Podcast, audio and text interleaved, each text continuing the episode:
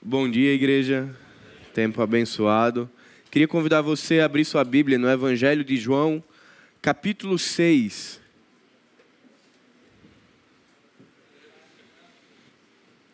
Evangelho de João, capítulo 6. Nós leremos daqui a pouquinho até o verso 29, dois, dois sinais miraculosos do Senhor Jesus muito conhecidos, a multiplicação dos pães e dos peixes, e também as circunstâncias na qual Jesus anda por sobre, por sobre as águas. Mas eu queria, antes de irmos ao texto, fazer uma enquete muito rápida. Quem aqui nessa manhã tem algum tipo de rede social, seja LinkedIn, é, Twitter, Instagram, Facebook? Quem tem, levanta a mão. Muito bem. Praticamente a 85, 90% da igreja tem algum tipo de rede social. E tem aqueles que vão ter algumas redes sociais. Ah, naturalmente, nas redes sociais, nós seguimos pessoas e pessoas também nos seguem, né? E são, se a gente for olhar para o universo das pessoas que nós seguimos ou das pessoas que nos seguem, é muito provável que seja ali uma amostra extremamente diversa. Homens, mulheres, jovens, adultos, senhores, anônimos, famosos, influenciadores, não influenciadores, vai ter ali uma representação de fato do que é a nossa sociedade. Mas eu queria continuar lhe provocando a pensar mais uma coisa sobre esse universo de pessoas que ou te seguem ou que são seguidas por você e por mim Quantas delas você de fato conhece? Quantas delas de fato você estabelece uma relação profunda, uma relação de conhecimento de vida? A grande questão é que as redes sociais não têm esse objetivo, né? O objetivo da rede social não é necessariamente criar um vínculo profundo. Os vínculos profundos, eles extrapolam, na maioria das vezes, o relacionamento da vida virtual. Ah, de fato é que se alguém deixa de nos seguir, dificilmente nós perceberemos que uma pessoa deixou de nos seguir no LinkedIn, no Twitter, no Instagram, no Facebook. A não ser quando você tem um aplicativo que mostra lá quem deixou de seguir. Caso contrário, a gente acaba nem percebendo. Então, é uma vida virtual muito dinâmica. Eu sigo alguém hoje deixo de seguir, na mesma velocidade, alguém me seguia, deixa de seguir. Pessoas entram e saem desse círculo de seguidores de uma maneira muito rápida, porque a proposta da rede social não é exigir nenhum tipo de compromisso ou lealdade ou consciência. É uma dinâmica de um relacionamento rápido. E isso é tão interessante que, em setembro de 2021, o Instagram lança um recurso que virou muito utilizado: os melhores amigos. Né? Então, aquele tipo de postagem que ela é mais particular, que ela fala um pouco mais da nossa intimidade, a gente vai lá e faz o quê? Peraí, esse não é para o grande, não é para a multidão. Esse é para um grupo menor. Ou seja, um grupo dentro do grupo. E aí você vai lá, filtra coloca só para os seus melhores amigos e isso que é um pouco mais particular ou que é um pouco mais íntimo, somente essas pessoas vão ter acesso. A grande questão é que isso não é algo novo, isso não é um advento da tecnologia. Essa ideia de grupos e subgrupos sempre existiu, inclusive dentro da dinâmica das pessoas que seguiam a Jesus. Ah, nessa manhã eu queria pensar com vocês a dinâmica dos grupos e dos subgrupos das pessoas que estavam ali no entorno de Jesus. Jesus sempre foi alguém ah, que, na maioria dos momentos do seu ministério, ele estava seguido de uma grande multidão, mas dentro dessa grande multidão tinham subgrupos. Assim como na rede social hoje, isso é algo muito comum tinha grande multidão, mas dentro da grande multidão tinham os seguidores ocasionais, e dentro dos seguidores ocasionais tinha um grupo ainda menor, que era o de discípulos, e dentro do grupo de discípulos tinha os doze. Então é muito importante que a gente perceba ah, essa dinâmica dentro do Evangelho, principalmente para que nós possamos nos perceber dentro dessa dinâmica de relacionamento, para que possamos responder a uma pergunta: Quem sou eu? Multidão? Seguidor ocasional de Jesus ou discípulo? Aqueles que entendem e que têm convicção e consciência que a resposta é discípulo, existe um desafio ainda adicional. Muitas vezes, sim, nós somos discípulos de Jesus, mas às vezes a dinâmica da nossa vida, o nosso comportamento nos faz transitar. Ora com sendo discípulos com comportamento de multidão, ora discípulos com comportamento de seguidor ocasional, e discípulos com consciência e comportamento de discípulo. Então eu queria, nessa manhã, convidar você a olhar para o texto uh, do Evangelho de João, capítulo 6, não na perspectiva dos milagres que foram realizados, mas observando o comportamento das pessoas que estavam ali envolvidas, esses atores secundários do texto, como é que eles olhavam para Jesus, como é que eles se comportavam no entorno de Jesus, o que é que motivava a essas pessoas a estarem ali ao entorno de Jesus.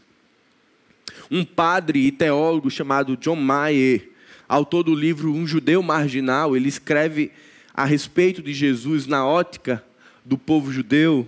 Ele diz que a multidão que seguia Jesus era classificada em três círculos concêntricos um círculo externo, um círculo circunstancial e um círculo do discípulo. Eu queria pedir para projetar esse círculo aqui, para que a gente pense essa dinâmica. Todo o ministério terreno de Jesus, ele é acompanhado, exceto os momentos que Jesus se retira para um momento de solitude, com exceção desses momentos, todo o resto ele está acompanhado por uma grande multidão dentro da multidão os seguidores ocasionais, dentro dos seguidores ocasionais os discípulos. A grande questão é que na dinâmica do movimento de seguir a Jesus, às vezes isso que na tela está estático, está parado, transita. As pessoas acabam transitando entre aquele círculo menor de discípulo, de seguidor, de multidão. Então eu queria convidar você a olhar para o texto de João capítulo 6 agora e perceber na dinâmica da sua vida e do texto aonde que você está posicionado. Você está posicionado dentro do círculo do discípulo, aquele círculo mais próximo, intencional, consciente de seguir a Jesus. Você está dentro daqueles que são os seguidores, que têm uma intenção um pouco mais clara a respeito de quem é Jesus, mas que não consegue ter constância. Ou de fato estamos como a multidão sendo conduzida apenas por aquilo que Jesus pode oferecer. Volte seus olhos comigo para João 6, verso 1 até o 29. Depois disso, Jesus atravessou o mar da Galileia, conhecido também como mar de Tiberíades. Uma grande multidão o seguia por toda parte, pois tinham visto os sinais que ele havia realizado ao curar os enfermos. Pois tinham visto os sinais que ele havia feito. Então Jesus subiu um monte e sentou-se com seus discípulos. Era quase tempo da festa judaica da Páscoa. Jesus logo viu uma grande multidão que vinha a seu encontro.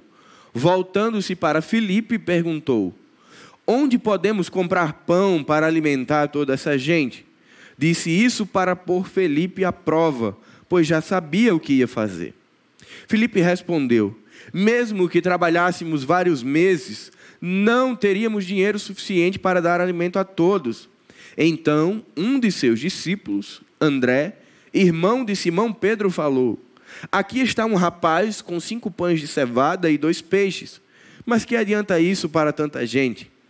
Jesus respondeu: Digam ao povo que se sente. Todos se sentaram na grama que cobria o monte. Só os homens eram cerca de cinco mil. Então Jesus tomou os pães, agradeceu a Deus e os repartiu entre o povo. Em seguida fez o mesmo com os peixes, e todos comeram à vontade. Depois que todos estavam satisfeitos, Jesus disse a seus discípulos: Agora juntem os pedaços que sobraram para que nada se desperdice. Eles juntaram o que restou e encheram doze cestos com as sobras. Quando o povo viu Jesus fazer esse sinal, exclamou: Sem dúvida ele é o profeta que haveria de vir ao mundo. Jesus sabia que pretendiam obrigá-lo a ser rei deles, de modo que se retirou sozinho para o monte. Ao entardecer, os discípulos de Jesus desceram à praia, entraram no barco e atravessaram o mar em direção a Cafarnaum. Quando escureceu, porém, Jesus ainda não tinha vindo encontrar com eles. Logo, um vento forte veio sobre eles e o mar ficou muito agitado. Depois de remarem cinco ou seis quilômetros, de repente viram Jesus caminhando sobre o mar em direção ao barco. Ficaram aterrorizados, mas ele lhes disse: Sou eu, não tenham medo. Eles o receberam no barco e logo em seguida chegaram ao seu destino. No dia seguinte, a multidão que tinha ficado do outro lado do mar viu que os discípulos haviam pegado o único barco dali e que Jesus não fora com eles. Alguns barcos de Tiberíades se aproximaram do lugar onde o povo tinha comido os pães, depois que o Senhor os abençoou. Quando a multidão viu que nem Jesus nem os discípulos estavam ali, todos entraram nos barcos e atravessaram para Cafarnaum, a fim de procurá-lo. Encontraram-no do outro lado do mar e lhe perguntaram: Rabi, quando o Senhor chegou aqui? Jesus respondeu: Eu lhes digo a verdade, vocês querem estar comigo, não porque entenderam os sinais, mas porque lhes dei alimento. Não se preocupem tanto com as coisas que se estragam, como a comida, mas usem suas energias buscando o alimento que permanece para a vida eterna, o qual o Filho do Homem pode lhes dar. Pois Deus, o Pai, colocou em mim seu selo para aprovação. Nós também queremos realizar as obras de Deus, disseram eles. O que devemos fazer? Jesus lhes disse: Esta é a única obra que Deus quer de vocês creiam naquele que me enviou. Pai querido, muito obrigado, Senhor. Que o teu Espírito ilumine as nossas mentes e aquiete o nosso coração, para que possamos olhar a tua palavra e sermos transformados dia a dia por ela. Em nome de Jesus, amém. Eu acredito que você conseguiu perceber o que é que vinha motivando o coração de cada grande personagem nesse texto capítulo 6 do Evangelho de João é um capítulo extenso, muito rico e de muita atividade. Ele geralmente é dividido em sete partes e ele está acontecendo ali por volta dos 31, 32 anos de Jesus, o segundo ano do ministério de Jesus, como é conhecido, o ano da popularidade. Era o ano em que o maior número de pessoas estavam próximas a Jesus. E Jesus estava o tempo inteiro com compromissos, com uma agenda muito cheia, demonstrando amor, graça, misericórdia por todas as pessoas, curando, restaurando, ah, fazendo sinais miraculosos, milagres, ah, interagindo com pessoas pecadoras, mas também confrontando a dureza do coração do fariseu. Jesus está ali o tempo inteiro ocupado, cuidando de todas as pessoas que estavam com ele. E acredite, era todo tipo de pessoa mesmo.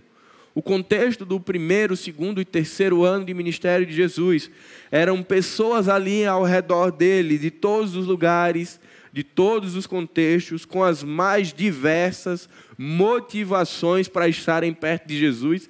Isso nunca foi problema, ele atendia a todo esse público com o mesmo carinho, com o mesmo afeto, com o mesmo cuidado que ele atendia os seus discípulos. Jesus sempre esteve aberto para interagir com essas pessoas. No entanto, uma coisa é comunicar-se com todo o público, multidão, seguidores ocasionais e discípulos. Uma outra perspectiva é criar relacionamento profundo com todos. Então veja, Jesus interagia com todos, mas o relacionamento profundo com Jesus foi destinado ao discípulo. Jesus, quando queria ensinar as verdades do seu reino, com exceção do momento do Sermão do Monte, onde aquilo é ensinado ah, de maneira pública para todos os ouvintes, com exceção daquele momento, o ensino ele era particular. As verdades profundas do reino eram com os discípulos. Existem diversos momentos em que Jesus fala publicamente, confrontando a religiosidade do seu tempo. Mas eu queria convidar você a olhar esses três grupos com mais cuidado. O primeiro grupo que nós precisamos perceber se movimentando em João capítulo 6 é o grupo da multidão. É o grupo das pessoas que estavam curiosas a respeito de Jesus. Elas não tinham consciência de discípulo, elas não sabiam das implicações que existiriam ao seguir Jesus. Mas existia um homem que estava sendo publicamente reconhecido e que estava atraindo a multidão. Então, muita gente tinha curiosidade a respeito de quem era esse profeta que se autodenominava filho de Deus. Você já deve ter percebido, né? O ser humano ele é imbuído de muita curiosidade. Eu brinco que comigo, pior coisa que você pode fazer comigo é dizer assim: "Olha, eu tenho algo para te contar, mas eu não vou contar hoje não". Pronto, você acabou com o meu dia ali. Eu não vou conseguir mais render nada porque enquanto eu não descobrir aquilo, eu vou passar o dia. Eu acho que tem gente que se identifica, né? Imagina as pessoas falando: Olha, vou nem te contar. Tem um homem que tem feito sinais e maravilhas. Quem é ele? Não sei. Quantas pessoas, assim como nós, não ficaram movidas de curiosidade para encontrar esse Jesus que vinha fazendo sinais e maravilhas? Não era na proposta de segui-lo, de conhecê-lo ou de aprender sobre o reino de Deus. Num primeiro momento, era quem era esse homem. E começou a ficar muito popular Jesus. Mas a popularidade de Jesus para a grande multidão se justificava com um evento chamado benefícios. O benefício que esse homem trazia por onde passava. Pessoas endemoniadas eram libertas pelo poder da palavra deste homem. Pessoas que eram doentes, coxas, cegas, eram curadas pelo poder da palavra proferida por esse homem. Então imagine você estar há anos com um problema de saúde incurável. A medicina da época não tinha resposta. E agora na sua cidade aparece um homem que pode curar. Não interessava quem era esse homem. Para a grande multidão, se era Jesus ou Genésio, pouco importava. A grande questão é se haveria a possibilidade de ser curado por ele. A grande parcela da multidão estava ali para receber algo de Jesus. Ora, pão, como nesse primeiro momento, as pessoas estavam seguindo a Jesus, estavam com fome, queriam comer. Outros tinham problemas de saúde ou problemas espirituais e queriam resposta. Eu não sei se você já viu tirinhas ah, nas redes sociais, onde mostra assim, um templo com culto de doutrina. Você já viu essa tirinha? E aí lá no culto de doutrina, cinco, seis pessoas. Entenda culto de doutrina como a, a ideia de conhecer a Jesus, o seu reino profundamente. E no outro, o culto da vitória, da prosperidade. E aí lotado. Você percebe que a gente não está falando de, de algo novo? A multidão já fazia essa dinâmica.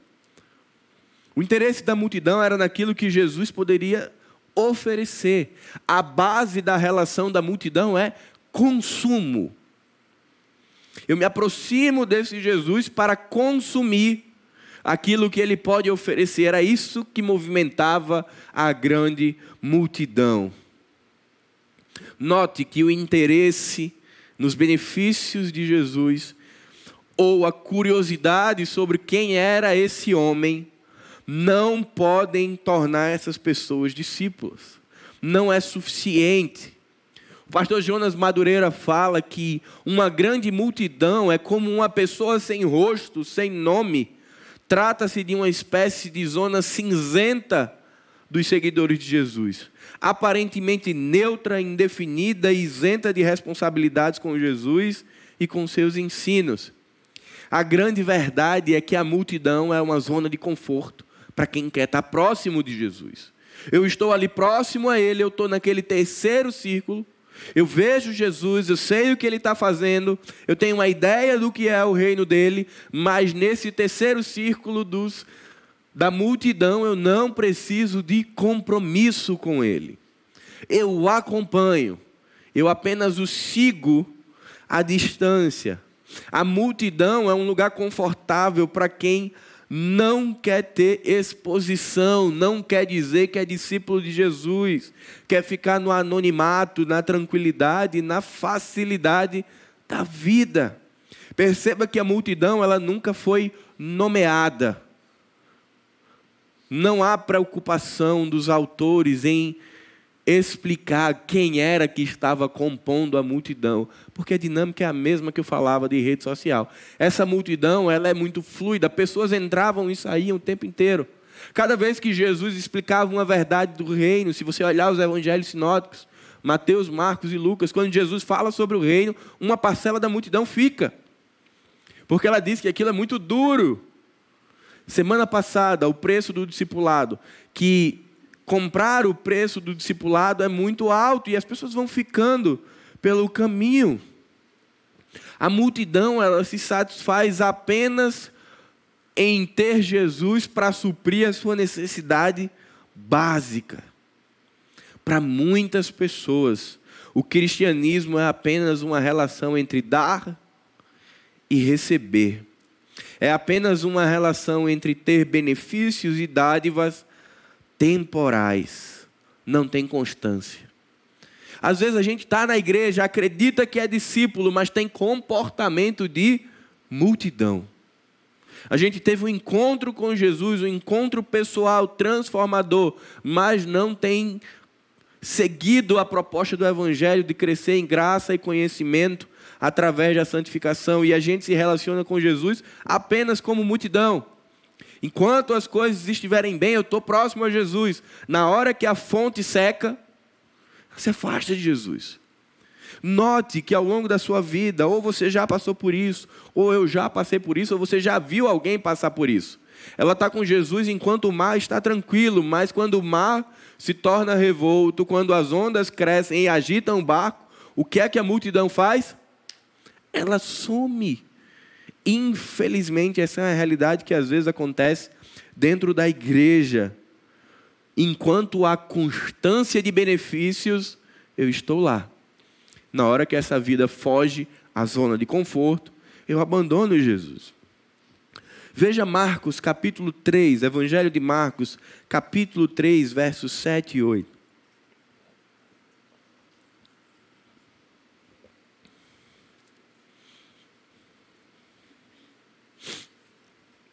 Evangelho de Marcos, capítulo 3, versos 7 e 8 diz: Jesus saiu para o mar com seus discípulos e uma grande multidão os seguiu. Vinham de todas as partes da Galiléia, da Judéia e de Jerusalém, da Idumeia e do leste do Rio Jordão, e até de lugares distantes ao norte, como Tiro e Sidom. A notícia de seus milagres havia espalhado para longe e muitas pessoas vinham vê-lo. Olha só, é a mesma coisa que foi dito no verso, de, no verso 2 de João, ah, capítulo 6. A notícia dos milagres arrastou multidão. Se você quiser hoje fazer um teste e conseguir um aglomerado de pessoas gigantesco, diga assim: olha, a gente tem aqui donativos e a gente, independente da classe social, nós temos algo aqui para presentear vocês. Vai juntar muita gente. Instintivamente o pecado nos corrompe e as pessoas querem as coisas, querem ganhar algo. A grande multidão, ela queria algo de Jesus. Mas o que será que faz com que as pessoas se tornem multidão? Quando a gente olha o evangelho sinótico como um todo, os evangelhos sinóticos, você vai ver alguns motivos movimentando o coração das pessoas. E eu queria que você ah, concentrasse a sua atenção para esses motivos que muitas vezes fazem com que as pessoas permaneçam na multidão.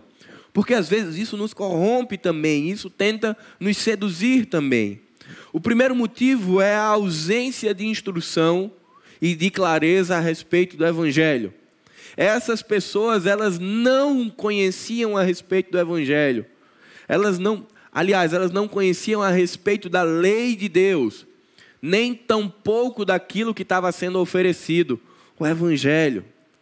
A ausência de clareza sobre isso fez com que a multidão se mantivesse numa relação de consumo com ele. Um outro motivo é decepção com a instituição. Nem todas as pessoas poderiam ir à sinagoga. Os marginalizados, os rejeitados, os pobres, eles não tinham acesso à sinagoga. Essas pessoas não conheciam sobre a lei de Deus porque elas eram privadas disso. Existia uma decepção, uma frustração. Se a gente olha para a nossa realidade hoje, essa dinâmica continua a mesma, a gente só mudou o embrulho.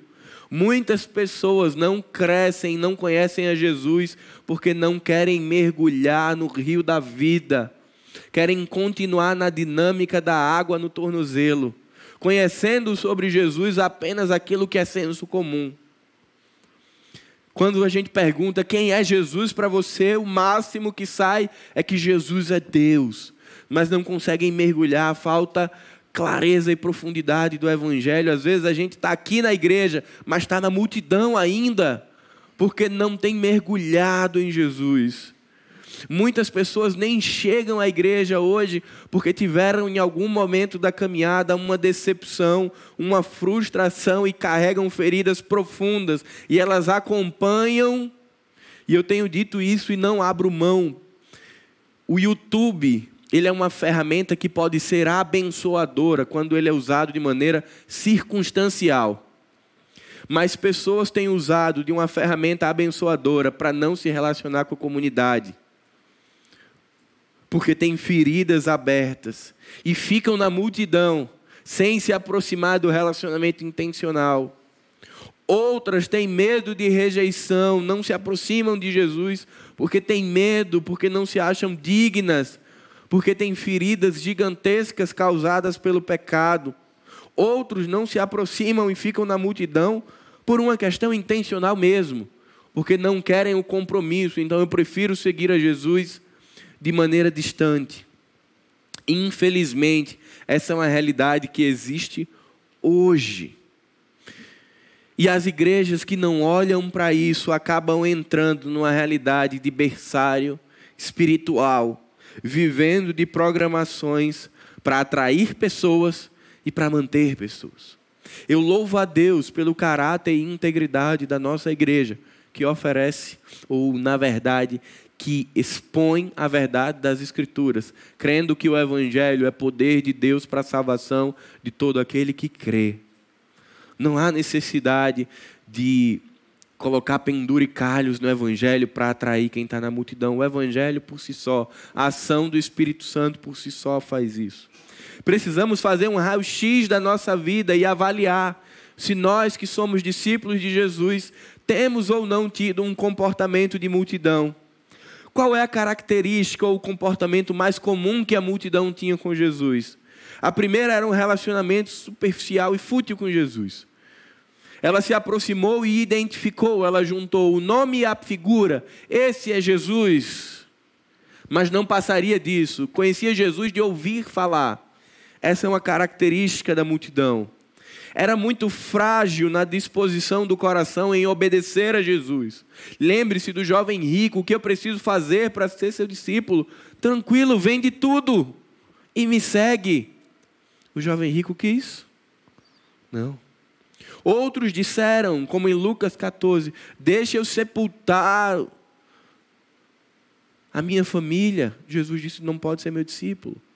A grande multidão é extremamente frágil quando ela é convidada à obediência, quando ela é convidada a largar tudo e seguir a Jesus. Não se deixam ser tratados nem confrontados por ninguém. Perceba que todas as vezes que Jesus publicamente está falando das verdades do reino, pessoas deixam a multidão.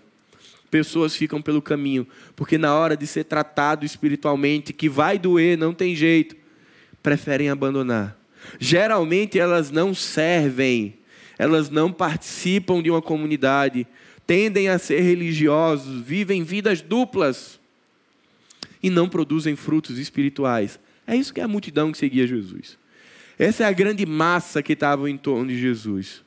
Mas o amor de Deus é tão grande que, embora a multidão não tivesse nenhum compromisso com Jesus, ainda assim ele se importava com ela. Ainda assim, Jesus era sensível às necessidades e fragilidades da multidão e era misericordioso. É isso que você vai ver no Evangelho de João 6. Jesus vê a multidão o seguindo e ele sabe que as pessoas estão com fome e ele providencia pães e peixes. Precisamos estar atentos a esse grupo. O segundo grupo de seguidores de Jesus eram os seguidores ocasionais. Eram pessoas que já desfrutavam de um certo nível de consciência a respeito de Jesus, mas não estavam dispostas a segui-lo intencionalmente. Eu costumo dizer que hoje o seguidor de Jesus é aquele que diz assim: Olha, na Páscoa, eu vou. Na cantata, eu vou.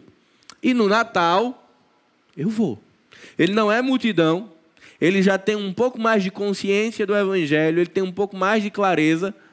Ele sabe que o melhor caminho não é ficar longe, mas ele também não está afim de comprar o caminho do discipulado. Então ele vem eventualmente encontrar-se com Jesus. E aí, se a gente for falar de culto, é aquela pessoa que ela vai vir eventualmente nos momentos marcantes. Se fosse olhar para a nossa igreja, viria na Páscoa, viria no cordel e apareceria também no Natal. Esses são os seguidores de Jesus. São os que estão descritos lá no versículo 28 de João 6. São aquelas pessoas que estavam ali seguindo a Jesus e elas olham e dizem: Cadê Jesus? Jesus não está aqui. Jesus, cadê os discípulos? Também não estão, estão aonde? Estão em Cafarnaum. E o texto vai dizer que eles fazem o quê? Tem barcos que estão tinham vindo de Tiberíades, eles entram no barco e dizem: Vamos atrás de Jesus. Eles querem, percebem? Eles não são como a multidão que, poxa, Jesus não está aqui, vamos voltar para casa. Eles querem estar próximos de Jesus. E eles fazem o quê? Entram no barco e cruzam em direção a Cafarnaum. Eles querem proximidade com Jesus, mas eles não querem compromisso. Quer proximidade, mas não quer compromisso com Jesus. Veja Mateus 19, Abra Mateus 19, do verso 16 a 22.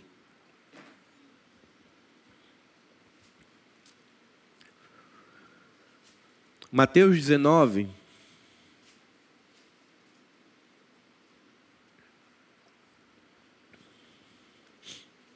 Mateus 19, 16 a 22 diz: Um homem veio a Jesus com a seguinte pergunta: Mestre, que boas ações devo fazer para obter a vida eterna? Por que você me pergunta sobre o que é bom? perguntou Jesus. Há somente um que é bom.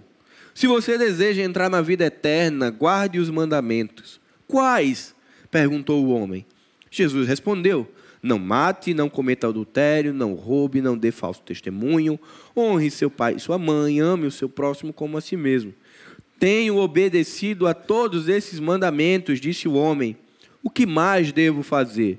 Jesus respondeu: se você quer ser perfeito, vá, venda todos os seus bens e dê o dinheiro aos pobres. Então você terá um tesouro no céu. Depois venha e siga-me. Quando o rapaz ouviu isso, foi embora triste, porque tinha muitos bens. Veja, o, o, o jovem rico, a ideia do jovem rico era alguém que estava ali próximo a Jesus. Mas quando ele estava no momento de entrar para o círculo da intimidade do discípulo, que envolvia renúncia, Lembra-se de Lucas capítulo 14, semana passada? Quem quiser me seguir deve abrir mão de todas as coisas. Quando foi no momento de abrir mão da renúncia, esse jovem não estava disponível. Então ele volta, ou ele permanece como seguidor ocasional, aparecendo quando for conveniente, ou ele volta para a multidão. Esse grupo é sim de pessoas mais esclarecidas mas que só se achegam a Jesus quando lhes é conveniente. Eu gosto de brincar que são as pessoas que têm o Jesus remédio. É sempre bom ter por perto, mas você só usa quando precisa. É aquela pessoa que tem Jesus numa prateleira. Está ali. Não estou precisando, eu vou seguindo. Mas, se precisar, está ao alcance. Eu vou aqui e o aciono. Essa não é a dinâmica do discípulo. Essa não é a realidade das pessoas que se tornam filhas de Deus. Quais são os motivos que levam as pessoas a se relacionarem dessa forma a Jesus, com Jesus? O que é que faz com que as pessoas tenham essa relação apenas de ocasião? Uma das primeiras, se a gente for olhar para a nossa vida hoje, é a ausência de uma vida devocional. Eu não preciso me alimentar da palavra, eu não preciso orar, eu não preciso crescer em graça e conhecimento, porque na hora que eu precisar eu vou ali acesso. Ou no máximo eu aciono algum irmão em Cristo para que ele ore por mim, porque eu não vou orar, mas aí eu peço para que alguém ore. Quando eu preciso. São pessoas que também não estão disponíveis para servir na igreja local. Porque vai envolver compromisso, vai envolver renúncia, vai chegar um feriadão e eu vou ter que estar, minha escala vai estar no domingo, é melhor não. Me deixa aqui onde eu estou. Eu sou uma pessoa boa, eu não mato eu não roubo, eu amo a Deus. Percebe que é o que tinha acabado de ser dito lá em Mateus 19, o jovem rico? Olha, eu tenho cumprido a todos esses mandamentos. O que mais que eu preciso fazer? Quando Jesus fala da renúncia, ele para. É isso que o seguidor ocasional faz. Ele é a pessoa comum. Ele está na dinâmica da igreja. Ele vem, muitas vezes, até com um mínimo de regularidade, mas ele não quer compromisso. Ele não vai querer servir, porque servir é um compromisso com Deus. A gente também precisa fazer um raio-x se nós, discípulos de Jesus, não temos vivido como seguidores ocasionais. Veja só o que é que o seguidor ocasional faz. São ouvintes da palavra, mas não são praticantes. Ele sai com um versículo do bolso como se fosse uma caixinha de promessa. Ele conhece, conceitualmente a palavra de Deus. Mas ele não tem uma vida que testifica aquilo que ele fala. São pessoas que somem e reaparecem constantemente. Você já assistiu o Mestre dos Magos? Na Caverna do Dragão? É o crente mestre dos magos. Ele está aqui, você pisca o olho, ele sumiu. Ele foi para uma outra dimensão espiritual e quando você menos esperar ele, aparece de novo. Mas se você perceber essa dimensão que ele reaparece, é a dimensão da necessidade. São aquelas pessoas que quando tudo vai bem, eles vão sempre longe. Mas quando tudo vai mal, eles chegam. São pessoas que possuem conversas ah, profundas sobre a vida do outro, mas não estão dispostas a terem conversas profundas sobre a sua vida para tratar o caráter.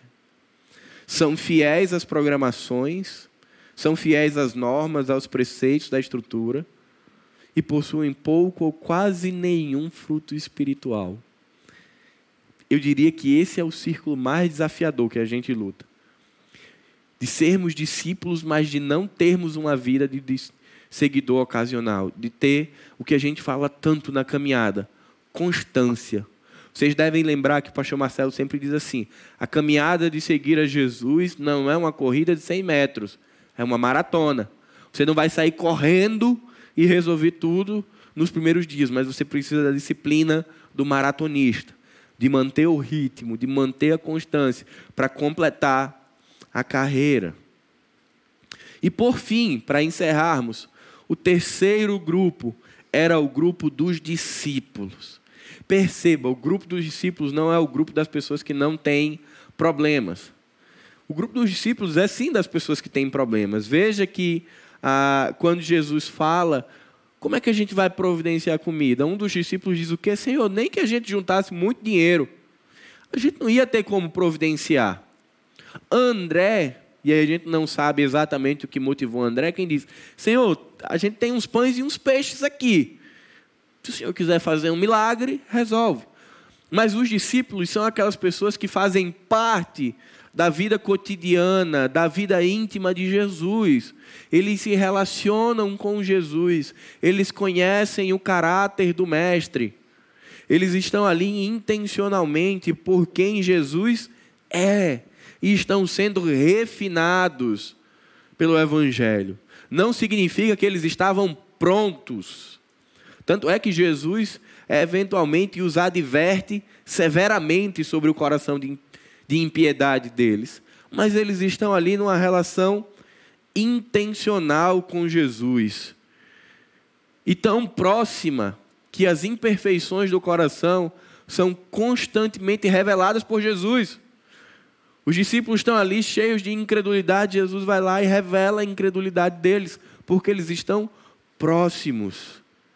A relação do discípulo de Jesus constrói um ambiente de liberdade, de confissão, de transformação e de crescimento. Cairemos ainda quando estivermos aqui no círculo de discípulos? Cairemos. Eventualmente estaremos frágeis? Sim. Eventualmente estaremos desaquecidos? Sim, mas estaremos próximos. E o Evangelho vai promovendo essa transformação diária no coração do discípulo. A real motivação do discípulo de Jesus não é o que ele vai ganhar ao servindo, é a realidade de quem ele é. Porque o Espírito Santo ele nos convenceu do pecado, da justiça e do juízo e nos fez enxergar quem Jesus é. Jesus é Deus. E é por isso que nós o adoramos e o servimos. E tudo aquilo que vem do fato de sermos seus discípulos é graça. Para o discípulo de Jesus, aquilo que ele ganha não é o fim, não é o objetivo principal da relação, é uma consequência da relação. Eu sou abençoado com toda a sorte de bênçãos celestiais pelo fato de ser discípulo. E não eu sou discípulo por causa das bênçãos. Você percebe a diferença? Para a grande multidão e para os seguidores ocasionais é: por causa das bênçãos, eu estou perto. Para o discípulo de Jesus é: eu estou perto. E como consequência natural de estar próximo a Jesus, eu sou abençoado. Essa é a realidade do discípulo. E só há uma razão para que alguém seja discípulo de Jesus, que é a real transformação da nossa vida por meio do poder do Evangelho e a capacidade de calcular nossa cruz diariamente e de renunciarmos todas as coisas para seguirmos a Jesus. Você veja que Mateus 4, 18 a 20, não precisa abrir. Jesus chama duas pessoas e você vai reconhecer para segui-lo. Enquanto andava à beira do mar da Galiléia, Jesus viu dois irmãos, Simão, também chamado Pedro, e André. Jogavam redes ao mar, pois viviam da pesca. Jesus lhes disse: Sigam-me, e eu farei de vocês pescadores de gente. No mesmo instante, deixaram suas redes e o seguiram. Jesus chamou a Simão e André.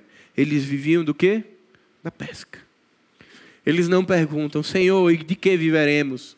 Senhor, e como comeremos? E como será a nossa vida daqui por diante? E o que é que o Senhor pode nos garantir? Quais são as garantias de que eu vou subsistir se eu seguir? Eles não perguntam. O texto diz que eles respondem com o quê? Deixaram as redes e seguiram a Jesus. Essa é a realidade do discípulo. O discípulo ele vai possuir profundidade na palavra. Não quer dizer que ele vai ser um exímio conhecedor da Escritura, mas que ele tem fome e sede de justiça. Bem-aventurados que têm fome e sede da justiça de Deus. Ele tem o desejo de conhecer a esse Deus. E tudo aquilo que ele aprende do Evangelho, o discípulo tem a tendência natural a viver. Ah, pastor, isso significa que ele vive 100% integralmente aquilo que ele aprende? Não, a caminhada do Evangelho é um processo. A santificação ela vem acontecendo todos os dias, mas o discípulo tem o desejo de aprender sobre Jesus e de viver a realidade de uma nova vida. Ele possui um sólido compromisso com o reino de Deus e com a igreja local. O discípulo de Jesus tem um compromisso com a causa do reino de Deus. Quando você vai olhar os evangelhos sinóticos, perceba o comportamento do discípulo. Eu não entro no mérito se eles estavam felizes ali mas eles acompanham Jesus para todas as missões. Para onde Jesus vai, seja para ambientes tranquilos ou não, eles estão lá. Às vezes a gente olha para o texto dos discípulos Quando Jesus vai orar no Getsemane e eles, enquanto Jesus ora, eles fazem o quê? Tiram um cochilo. De fato, eles ainda estão crescendo em graça e conhecimento, mas eles estão lá. Ah, eles não oraram. Essa é uma forma de ver o texto. Verdadeira também. Mas eles estão lá, no vale da dor. Eles não tiveram maturidade o suficiente para orar com Jesus, mas eles estavam lá. Ao longo da nossa caminhada, eu e você também teremos momentos onde a gente não vai dar conta, mas o importante é que a gente esteja com Jesus. Vai ter dia que eu não vou dar conta de orar enquanto Jesus ora, mas eu quero estar lá. Vai ter dia que talvez eu não dê conta de pegar os cestos com os pães para entregar, mas eu quero estar lá. Eu quero estar lá junto do Mestre. Vai ter dia que eu vou dar conta. Vai ter dia que eu vou arregaçar as mangas e vou servir mas vai ter dia que não, mas me importa estar lá. E o discípulo de Jesus possui uma vida com evidentes frutos do Espírito. Discípulos são aqueles que não se contentam em assistir do lado de fora o que Deus tem feito na realidade da nossa época. Discípulos têm um compromisso com o Salvador, que significa que estão ativamente engajados no reino mesmo quando isso é inconveniente para suas vidas, mesmo quando isso lhe custa algo, porque eles estão comprometidos com Jesus. O caminho do discipulado exige de nós mais do que a curiosidade da multidão, exige mais do que um trivial compromisso feito da ocasião. Ele exige um compromisso que deve ser exercido todos os dias mas não tem um lugar melhor para viver que no círculo dos discípulos de Jesus, que podiam contemplar todos os dias a maravilha e as maravilhas da verdade do Evangelho sendo vividas por Jesus. O meu convite é que você curve a sua cabeça nesse momento e que nós possamos ter uma vida, sim, que verbalmente testifica publicamente, sou discípulo de Jesus mas que principalmente a nossa vida cotidiana seja coerente com aquilo que é a vida de um discípulo. Pai querido, muito obrigado, Senhor, pelo teu cuidado, pela tua mão provedora e graciosa em nossas vidas. Pai, nós queremos reconhecer o quão, o quão frágeis, fracos, limitados nós somos. Mas nós queremos te pedir, Senhor, que o teu poder ele se aperfeiçoe em nós que nós possamos, Senhor, dia a dia crescer em graça e conhecimento. Que possamos todos os dias avaliar a nossa conduta, o nosso comportamento da vida ordinária, da vida de domingo a domingo, para que ela reflita o comportamento do discípulo e não da multidão, e não o do discípulo ocasional, mas sim o do discípulo. Que o amor de Deus, o Pai, que a graça de Jesus, seja com cada um de nós, hoje e para sempre. Amém.